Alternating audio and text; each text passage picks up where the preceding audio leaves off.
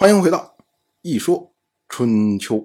鲁国第十七任国君鲁申进入在位执政第二十八年，晋国退兵的命令来源于高层，也就是晋重耳的决策圈。可是呢，对于晋国军中这些具体统军的将领们，他们就觉得非常的不解，他们议论纷纷呢，都说。我们这边统兵的这是国君呐，楚国统兵的不过是个令尹，是个臣子而已。如今我们避让他们，那就是国君避让臣子啊，这是奇耻大辱啊！我们要注意啊，春秋时代它是一个阶级非常分明的时代，并不会因为是别国的国君，所以我就降一个等级来看待，不会有这样的情况。只要他是国君。他是封君，他是诸侯，那么呢，就比任何国家的臣子地位都要高，这是天差地别的区别，所以呢，才会有说国君必让臣子是耻辱这种说法。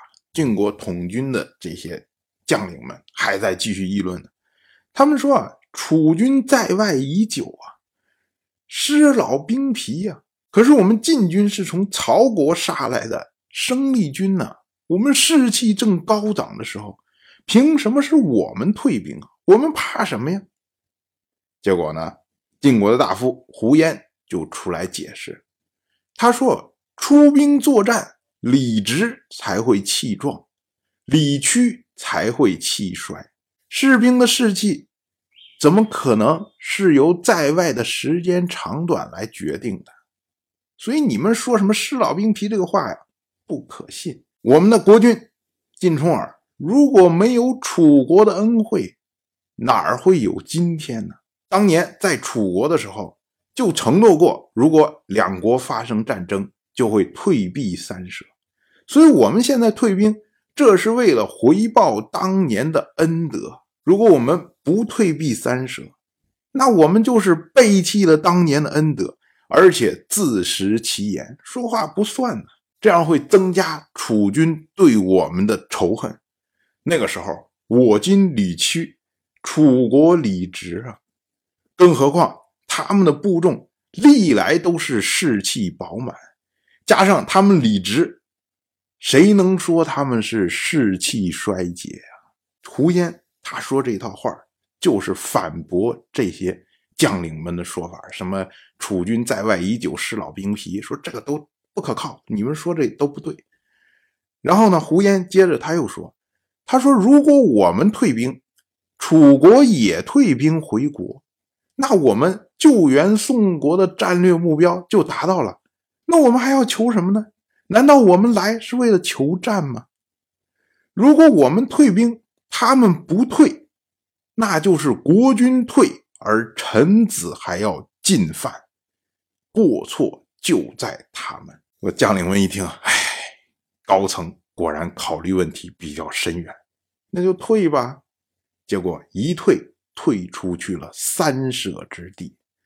我们注意这个“舍”这个字啊，“舍”本意是说，军队在外驻扎一天被称为舍，驻扎两天被称为信，驻扎两天以上被称为赤。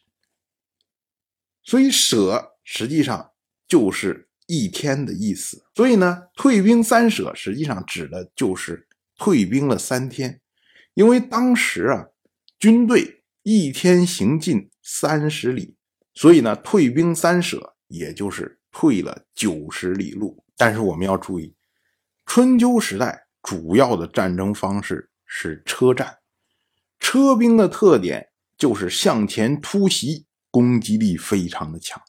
但是呢，转向不易，所以呢，我们之前讲说郑国和戎人对抗的时候，当时呢，郑国的国君郑务生就曾经担心他的车兵被戎人的步兵分割包抄，这就是车兵转向不利的坏处。所以呢，对于晋国来说，晋军在撤退的时候，楚军在后面追击，如果晋军稍有不善。被楚军咬住了尾巴，那么楚军在后大力的突袭，晋军有可能就会全军覆没。我们说啊，这个退兵不是说就退了就完了，这是要冒着非常大的风险的。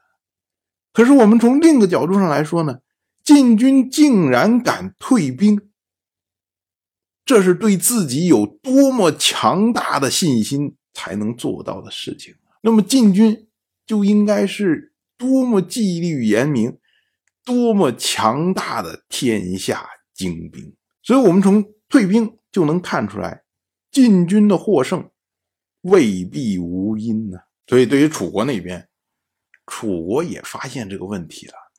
作为臣子去威逼国君，他们心里面也有不安呢。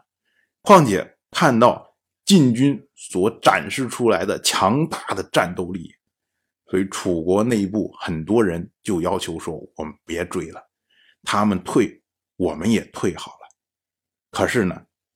程德臣不同意，因为想当年的时候，晋重耳在楚国的时候，当时说：“我以退避三舍来回报楚国的恩德。”那会儿的时候，程德臣就非常的生气，说：“你这叫什么回报？你这是威胁！如果真的让晋国的军队退避三舍，就回报了楚国的恩德，那程德臣这口气往哪儿出啊？”所以，他还是鼓动楚国的军队继续追击呀。当然，我就这么一说，您就那么一听。感谢您的耐心陪伴。如果您对《一说春秋》这个节目感兴趣的话，请在微信中搜索公众号“一说春秋”，关注我。您不仅能得到《一说春秋》文字版的推送，还可以直接和我互动交流。